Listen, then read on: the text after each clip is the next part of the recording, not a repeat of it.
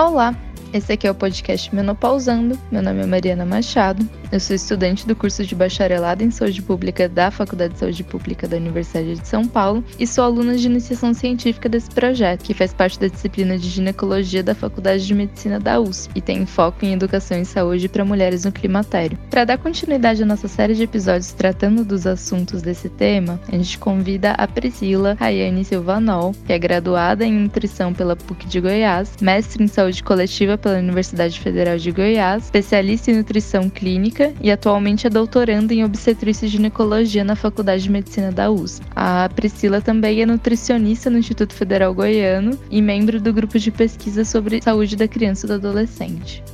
Seja bem-vinda, Priscila. Bom dia, Mariana. Quero agradecer muito o convite é, pra, a você, a professora Isabel e todos os demais colaboradores. É uma grande satisfação estar por aqui conversando com vocês. É um prazer para a gente, Priscila.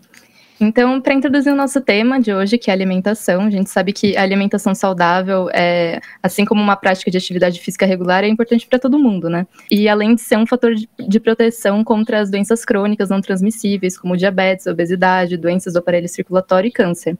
Mas a gente está aqui para falar sobre alimentação no período do climatério, e como não é um assunto simples e nem se resume à dieta, quando a gente está falando sobre a saúde da mulher, mais especificamente, é importante que a gente considere as condições socioeconômicas, os componentes culturais que impactam na relação de cada uma com o seu corpo, também na, na autopercepção diante dos processos que, que são transitórios, né, mas que podem trazer mudanças permanentes, como é o caso do climatério. Tendo isso em mente, Priscila, considerando que a alimentação faz parte do nosso cotidiano, quais os aspectos do ambiente alimentar da mulher são importantes de serem lembrados durante essa fase no climatério? E além de, de, quais aspectos, esses hábitos que existem nesse momento, eles geram diferentes desdobramentos na hora de vivenciar o climatério? Então, Mariana, hoje nós vamos conversar um pouco sobre esse tema, né, bastante abordado em diversos locais, que realmente faz parte do nosso cotidiano, o que é uma alimentação saudável, mais importante, né, o que a mulher deve fazer ou pode fazer para ter uma alimentação saudável nesse contexto mais amplo. Então, a primeira coisa que eu queria apontar aqui é que não existe um conceito pronto, único, de alimentação saudável, uma lista fechada do que fazer e não fazer. A alimentação é um tema que está na vida de todos e há diversas abordagens relacionadas com ela. Por quê? Porque, como você comentou, Mariana, os hábitos alimentares são uma construção social, né, influenciados pela cultura, regionalidade, pelas condições sociais, pela disponibilidade, o acesso aos alimentos, pelo tempo dedicado ou disponível para a alimentação e para o preparo dessa alimentação entre outros. Então, para começar, eu gostaria de né, frisar que a gente precisa sempre respeitar como cada indivíduo vê e lida com a sua alimentação. A partir disso, eu vou conversar e trazer um pouco alguns, algumas questões a partir do Guia Alimentar para a População Brasileira, que é uma publicação do Ministério da Saúde, é, foi feito, foi publicado em 2014 e é a nossa diretriz alimentar oficial. Ou seja, esse guia alimentar ele contempla as principais recomendações para a população brasileira atualmente e, consequentemente, para as mulheres que estão né, vivenciando o climatério, sejam de forma saudável ou na presença de alguma alteração, desenvolvimento de alguma doença.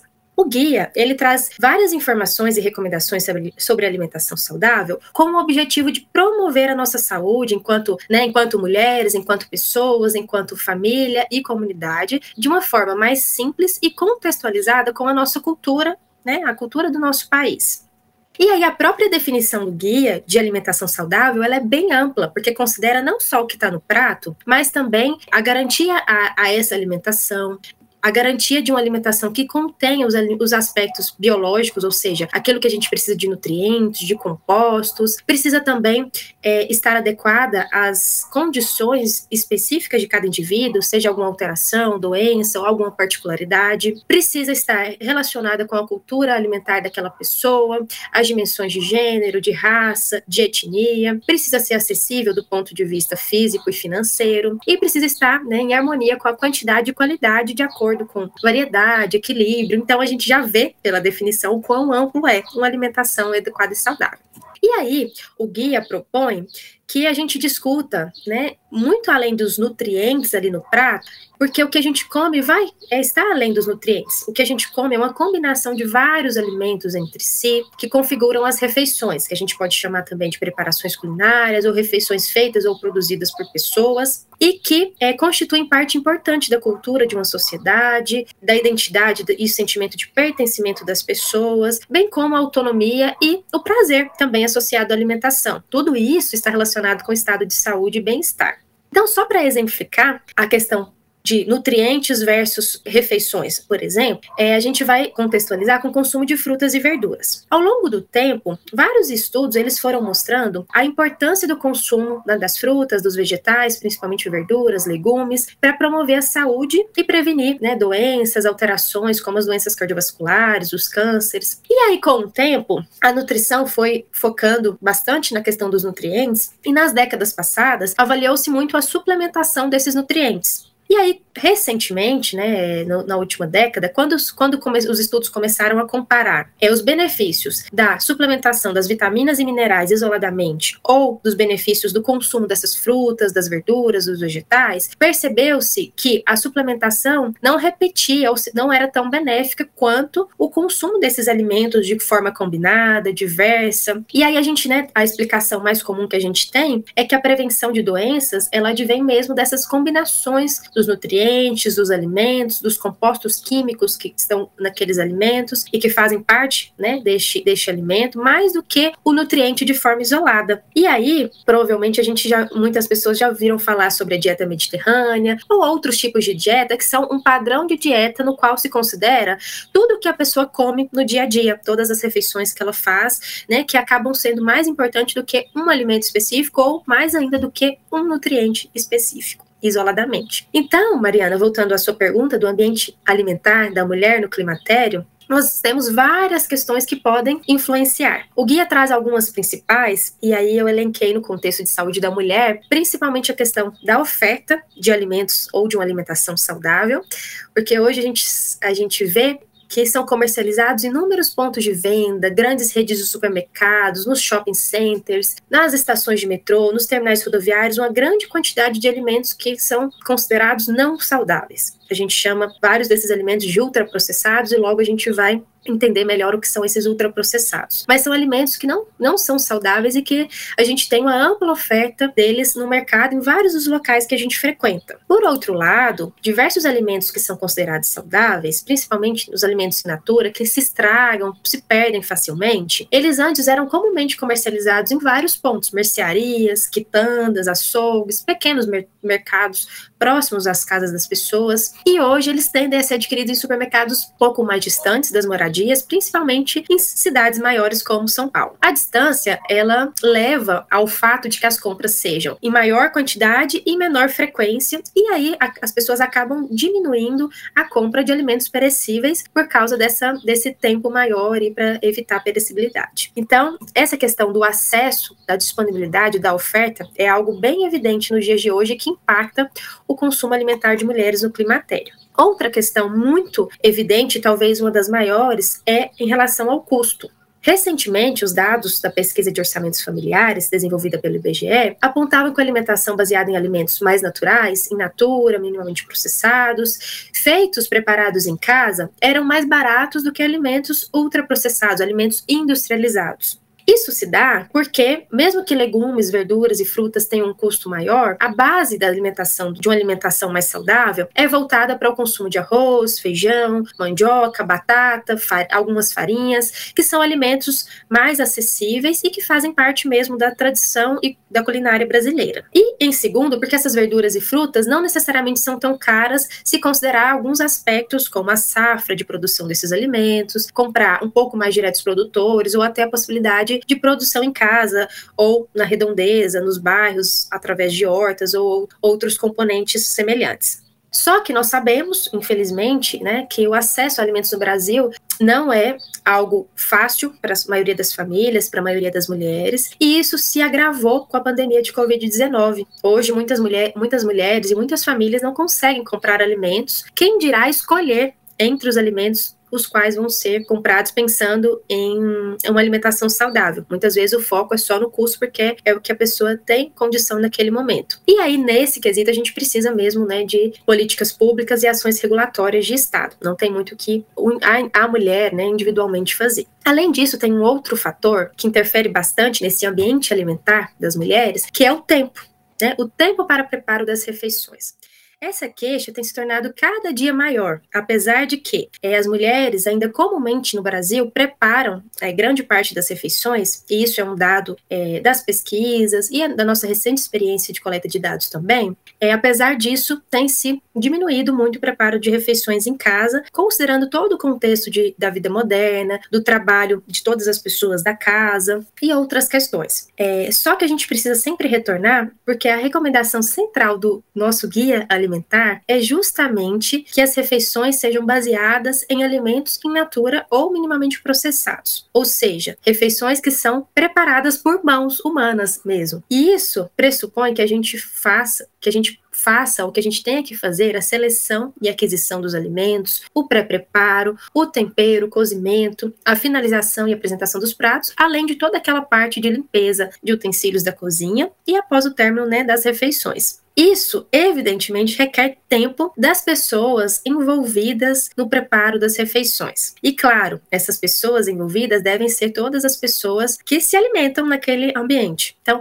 tem que se considerar que nós temos uma maior carga de trabalho, um menor tempo em casa, menor tempo para a produção, preparo de refeições, mas que precisamos pensar e aí adotar recomendações de, mesmo que sejam preparações bem básicas, mas esse preparo precisa ser fortalecido porque é, o preparo dos alimentos é central para o consumo de alimentos mais naturais, alimentos saudáveis, das preparações culinárias. Muito bom, Priscila. Fico é, muito contente com, sua, com as suas considerações, porque você trouxe essa ideia de uma noção de saúde ampliada, né? A percepção da, da alimentação como algo além da comida no prato. Você trouxe o nosso guia alimentar, que é um documento tão importante para o nosso país, é reconhecido mundialmente, na verdade inter, internacionalmente, não é mesmo? É, então, é muito bacana entender que a alimentação saudável, ela considera essa ideia de combinação dos nutrientes, né? Então, é um pouquinho é, do que a gente queria falar sobre essa complexidade do que é o que compõe esse ambiente alimentar, né? O que, que demonstra que o ambiente alimentar é tão complexo, que a gente precisa dessa oferta de uma alimentação saudável através de políticas públicas, que a gente precisa de comercialização local, a gente precisa que a, a, o preparo, toda essa coisa do tempo que você comentou, ele seja facilitado, né, de certa forma, por vários fatores que vão para além da, das escolhas individuais, da capacidade de hábitos individuais. E puxando um pouquinho para isso, já que a gente falou um pouquinho de termos gerais, o que, que é possível que é interessante, quais ações são interessantes para realinhar nossa relação com a alimentação nessa fase da vida. Mariana, é, só para pontuar, e aí para a gente ir para algumas, eu tentei trazer algumas dicas, até que o próprio guia elenca, mas é importante a gente entender que alguns obstáculos, eles dependem da reflexão, da, da, da reflexão das pessoas, no caso, nesse caso aqui das mulheres, sobre essa importância da alimentação, dessa importância de ter ou que ela pode ter para suas vidas, e aí conceder maior valor ao processo de adquirir, preparar, os consumir os alimentos. Mas em algumas situações, esses obstáculos precisam ser discutidos a nível de políticas públicas e ações regulatórias do Estado, porque nem tudo é possível que seja discutido a nível pessoal, a nível familiar, e sim a nível de comunidade de contexto público, né, de ações mais é, regulatórias mesmo. Então, as dicas aqui que a gente vai comentar são dicas mais voltadas para esse realinhamento e esse pensamento das mulheres no climatério, mas deixando claro que nem tudo é possível ser pensado a nível pessoal, que precisa ser pensado a nível público algumas questões para melhorar esse acesso e realinhar essa relação da, das pessoas com a alimentação, tá ok? Claro, claro, dá para entender bem que é um assunto muito mais complexo do que o que a gente resolve no dia a dia com uma pesquisa, em algum mecanismo de busca, né? E pensando, é, e pensando exatamente nisso agora, com relação à alimentação, enquanto uma prática que é eficaz e não medicamentosa, né, no controle e redução de alguns sintomas climatéricos, seria interessante a gente falar um pouquinho sobre essas buscas, justamente, que a população em geral faz Geralmente a gente encontra nesses sites de busca recomendações de alimentos, de plantas ou mesmo vitaminas para reduzir alguns sintomas do climatério, né? Então, geralmente tem busca para ah, fogacho, insônia, sudorese, alterações da libido, alterações do humor, dentre outras queixas, né? Então, como que os alimentos funcionam, como eles ajudam nesses sintomas e como nós podemos saber a quais recorrer de forma segura?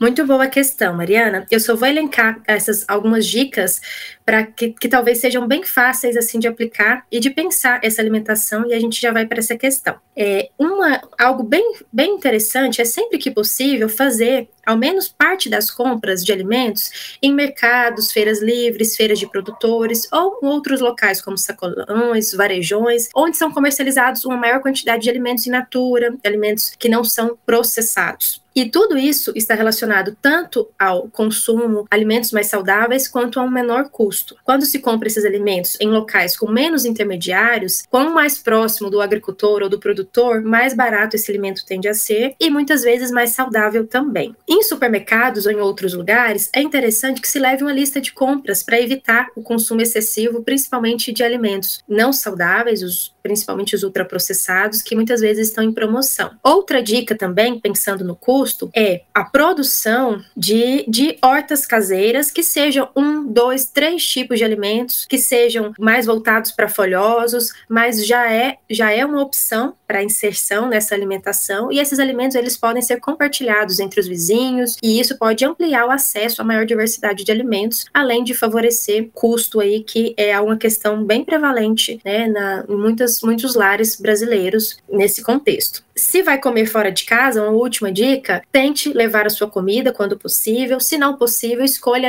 locais que produzam comidas do zero. Então, no Brasil, nós temos a comida aquilo, que em geral a gente tem várias opções de alimentos de verdade, alimentos que foram produzidos desde o começo até o fim, a gente reconhece aquilo como alimento. Então, são algumas dicas aí para esse acesso a alimentos de maior ou de, melhor qualidade. Em relação a, a, essa busca, Mariana, dos sintomas mais específicos do climatério, que são queixas muito evidentes nas mulheres, primeiramente eu gostaria de apontar que uma alimentação saudável, principalmente embasada em vários alimentos vegetais, principalmente verduras, legumes e frutas, ela está comprovadamente relacionada a menor intensidade ou a redução da intensidade, quando a mulher já tem, dos sintomas menopausais.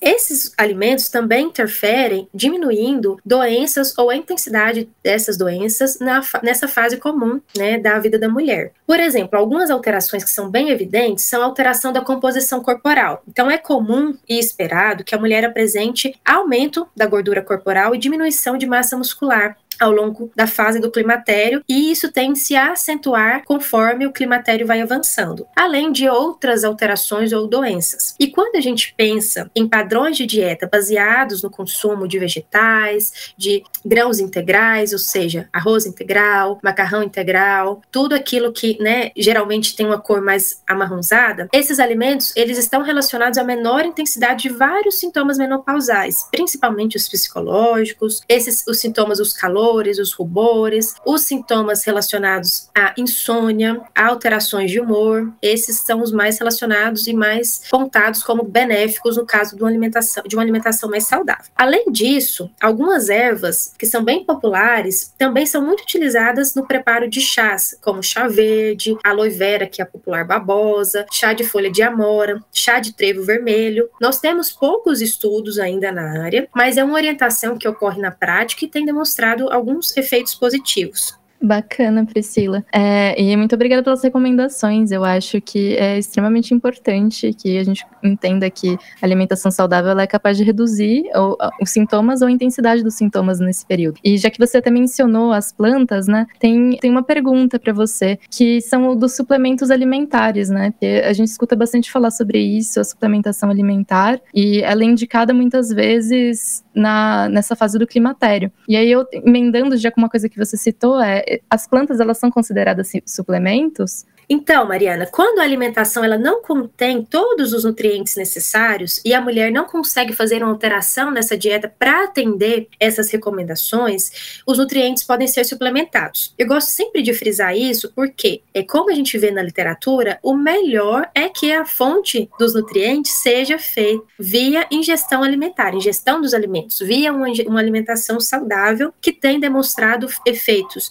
potenciais mais benéficos do que a ingestão de nutrientes isoladamente. Mas nem sempre é, a mulher consegue ingerir todos os nutrientes necessários e consegue atender essas recomendações. Nesses casos, é comum ter uma suplementação, mas ela deve ser feita por um profissional de saúde, seja um médico ou nutricionista, após uma consulta detalhada e após a contestação, né, ou após a verificação de inadequação de ingestão para aquela mulher. Então, o profissional de saúde vai verificar quais os nutrientes precisam ser reforçados via suplementação. Em geral, os suplementos mais utilizados na, no climatério são vitamina D, cálcio, algumas vezes ômega 3, que é um tipo de gordura específico, é, alguns minerais como magnésio, zinco, então são comumente suplementados, mas após essa avaliação pelo profissional de saúde e verificação de que a mulher não está conseguindo ingerir os nutrientes necessários via é, dietética ou via ingestão alimentar. Isso por quê? Porque muitos, muitos nutrientes,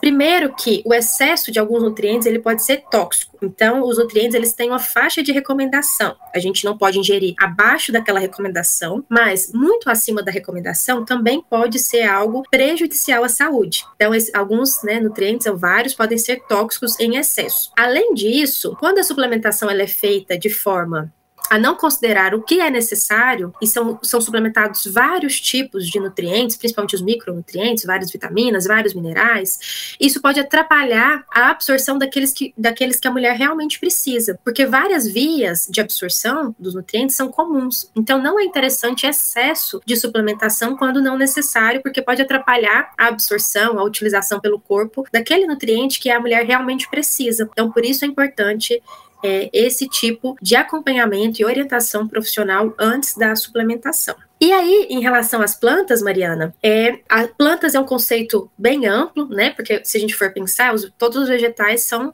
plantas e a gente é, ingere eles via alimentar. Mas as plantas, no seu formato é, tratadas e aí muitas vezes encapsuladas na forma de cápsulas, né? Elas podem ser sim suplementadas e é, acredito que no climatério é uma fase que é mais utilizada essa suplementação à base de planta e essas recomendações também vão depender dessa taxa de ingestão da mulher, daquele nutriente que se visa a suplementação. Então, por exemplo, se a mulher está em acompanhamento profissional e o médico verificou uma deficiência de vitamina D, a vitamina D vai suplementada, em algumas vezes associada ao cálcio, porque eles estão, o, o benefício no corpo está muitas vezes atrelado um com outro nutriente, e é, isso vai ser suplementado às vezes em formato de cápsula, mais voltado para um suplemento, ou muitas vezes vai se tentar uma alternativa mais natural por meio de de mesmo que sejam cápsulas mais, mais naturais e aí com base em plantas. Então, é mais ou menos isso.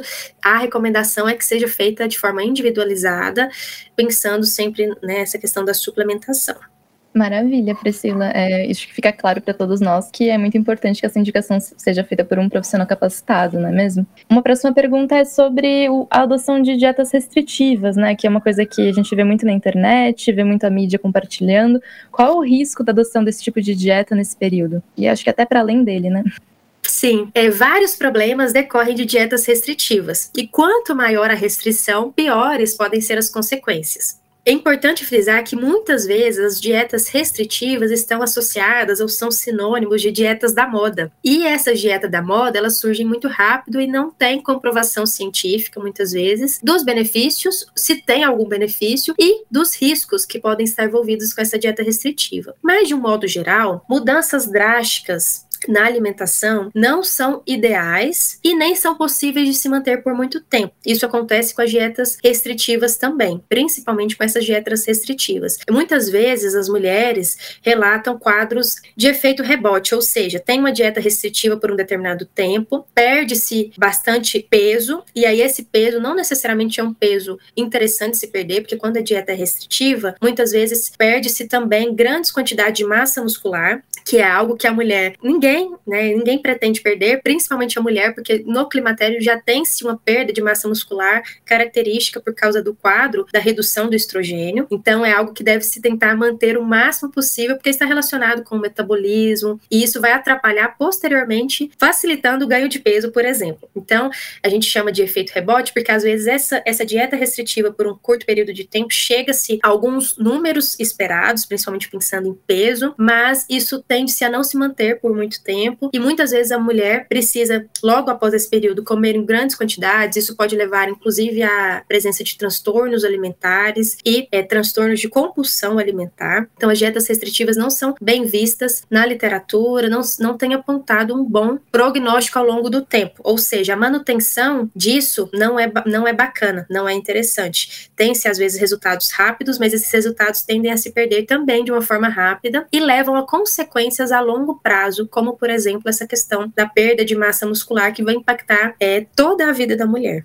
Importantíssimo esse ponto, Priscila. Você falou um pouquinho antes sobre é, a forma de preparo dos alimentos, né? Já deu a dica de que isso influencia muito na obtenção dessa alimentação saudável. É, eu queria saber se o preparo dos alimentos ele influencia a qualidade, do, a qualidade dos benefícios que a gente busca nessa alimentação saudável. Com certeza, Mariana, influencia bastante. Pensando em preparações culinárias, que são aquelas que a gente faz em casa ou que come em restaurantes que fizeram esse alimento desde o início, prepararam esse alimento desde o início, a gente tem no Brasil uma grande quantidade de ingestão de gordura e de sal. Muitas vezes esse alto consumo de gordura está atrelado à forma de preparo dos alimentos, porque a gordura ela não é consumida de forma isolada. Quando a gente consome muita gordura, em geral é porque a gente está acrescendo, acrescentando muita gordura nas preparações que são feitas. E aí a gente tem um tipo específico de forma de preparo que acrescenta uma quantidade maior de gordura, que é a fritura por imersão, aquela fritura que o alimento fica mergulhado no em gordura. E aí tem tem-se várias gorduras que são utilizadas.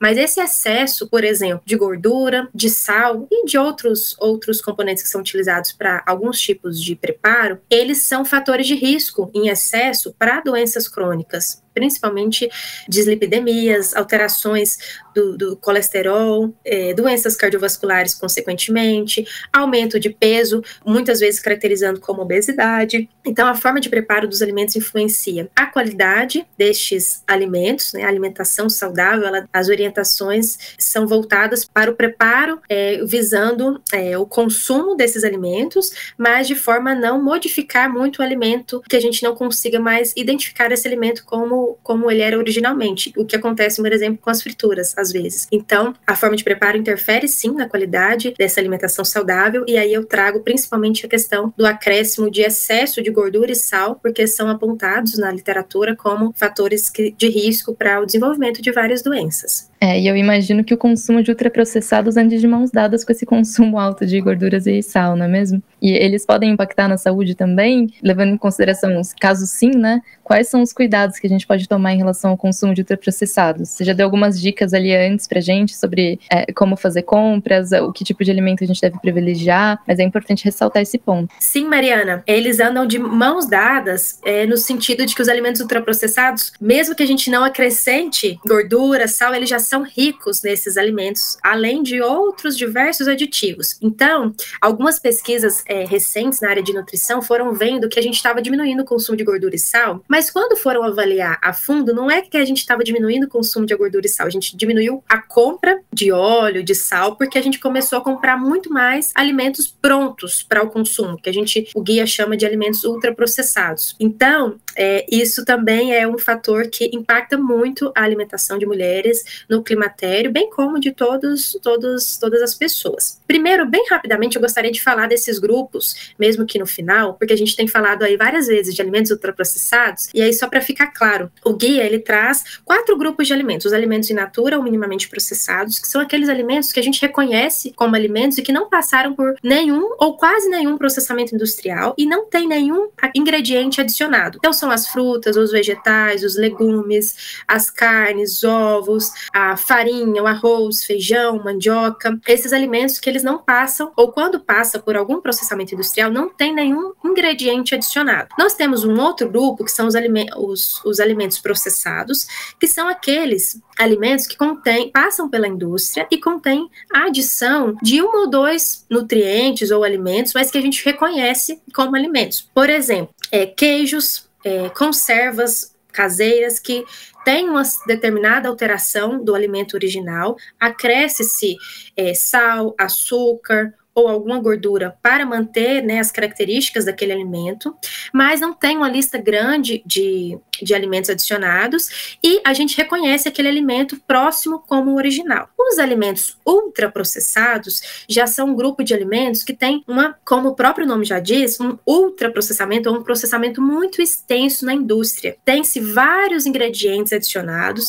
muitos desses ingredientes nós não conhecemos, nós nunca vimos, são nomes estranhos, são nomes nomes diferentes, e esses alimentos ultraprocessados são os que o guia aponta como alimentos que nós devemos evitar o máximo que pudermos. Ele não fala que não devemos nunca consumir, porque é algo né, bem extremo, mas nós devemos evitarmos o consumo e que esses alimentos, né, os primeiros grupos, aí, alimento, os alimentos in natura e minimamente processados, devem, fazer, devem compor a base da nossa alimentação, ou seja, são os alimentos que mais nós devemos consumir. E aí, em relação, focando né, no consumo de ultraprocessados, Mariana, nós tivemos recente estudo publicado em uma, uma, revista internacional, no qual a gente encontrou que a intensidade dos sintomas menopausais está associada ao maior consumo desses alimentos ultraprocessados, principalmente do consumo de bebidas industrializadas, como refrigerantes, sucos de caixinha, suco de pozinho e de embutidos. E enquanto que quanto maior o consumo de verduras e legumes, menor a intensidade dos sintomas menopausais. Então, esses alimentos ultraprocessados podem impactar a saúde das mulheres e esses sintomas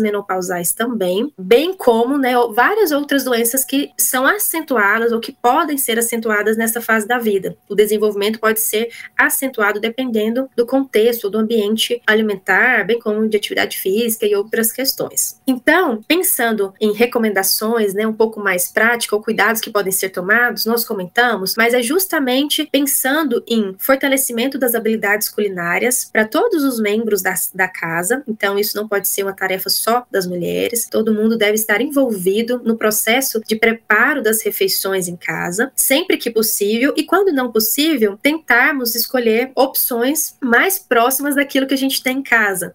Então, tentar ficar um pouco mais longe do que é fast food, do que é comprado pronto, do que é muito diferente do que a gente não consegue, não consegue replicar, fazer parecido em casa, a gente já pode olhar com outro olhar a lista de ingredientes daquele alimento, que com certeza ele vai ser ultraprocessado, né? Quando a gente não consegue fazer fazer parecido ou muito parecido em casa. E é, algumas questões também precisam ser né, de cunho mais amplo, como ampliar o acesso a alimentos mais saudáveis, mas essa discussão é mais é, extensa e fica para uma próxima, um próximo podcast. Com certeza, Priscila. Muito importante que você falou, e puxando aí um fiozinho do que você comentou sobre as doenças associadas, né, que podem ser agravadas pelo consumo desses alimentos, é, a gente tem obesidade, algumas doenças cardiovasculares, osteoporose, que são principalmente vinculadas com a transição menopausal, né. O que é importante saber sobre? Eu queria saber também se o álcool e o tabagismo influenciam nesse, na aquisição dessas, o que a gente chama de comorbidade, né.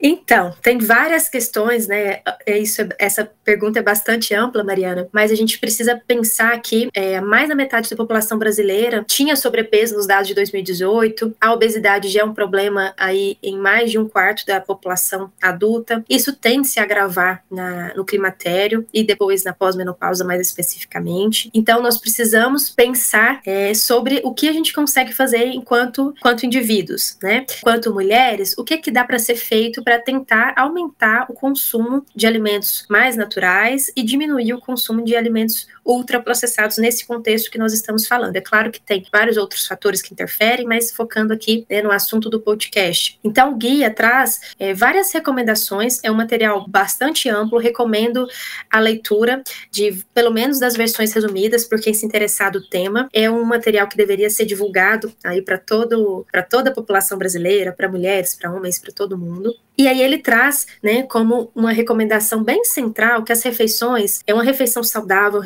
refeição saborosa, ela deve levar em consideração diversidade no grupo de alimentos, variedade dentro de um mesmo grupo, diferentes usos culinários, sugestões de preparo e, consequentemente, vai levar a diversidade de nutrientes. É, esses nutrientes vão ser importantes nesse na prevenção de várias das doenças, sejam as doenças crônicas ou sejam as doenças, é, outras doenças que não se enquadram como as crônicas. Por exemplo, né, a osteoporose, que é muito comum nessa fase da vida da, da, da mulher. O álcool e o tabagismo influenciam bastante, são fatores de risco também, e são fatores né, que, se possível, quando controlados, junto com, com alimentação saudável, vão, vão levar ou propiciar uma melhor qualidade de vida, menor intensidade dos sintomas e menor desenvolvimento de doenças ou menor agravamento, porque é muito comum que a pessoa já tenha alguma doença, alguma alteração, e, em geral, a alimentação saudável, o controle do, do tabagismo, o controle da ingestão de álcool vão contribuir para diminuição do agravamento dessa doença, ou seja, né, uma, um controle. Então, são questões bem importantes que as mulheres né, devem ficar de olho aí para controlar principalmente essa sintomática do climatério. Maravilha, Priscila. Bom, agora que a gente chegou aqui ao finalzinho, eu queria agradecer imensamente sua participação e a riqueza de conteúdo que você trouxe aqui pra gente. Nós do Menopausando, a gente está fazendo esse esforço de trazer diversas temáticas, alguns conteúdos chaves para falar sobre o climatério. E eu gostaria realmente de, de, de agradecer pela sua participação. Muito obrigada, Mariana. Eu que agra quem agradeço o convite. Foi muito bom participar desse podcast com vocês. E para você que ainda não nos conhece ou se chegou por aqui, pode nos seguir no Instagram, que é menopausando.usp, ou entrar no nosso site, que é sites.usp.br barra menopausando, e acessar mais conteúdos desse tipo. Um até mais.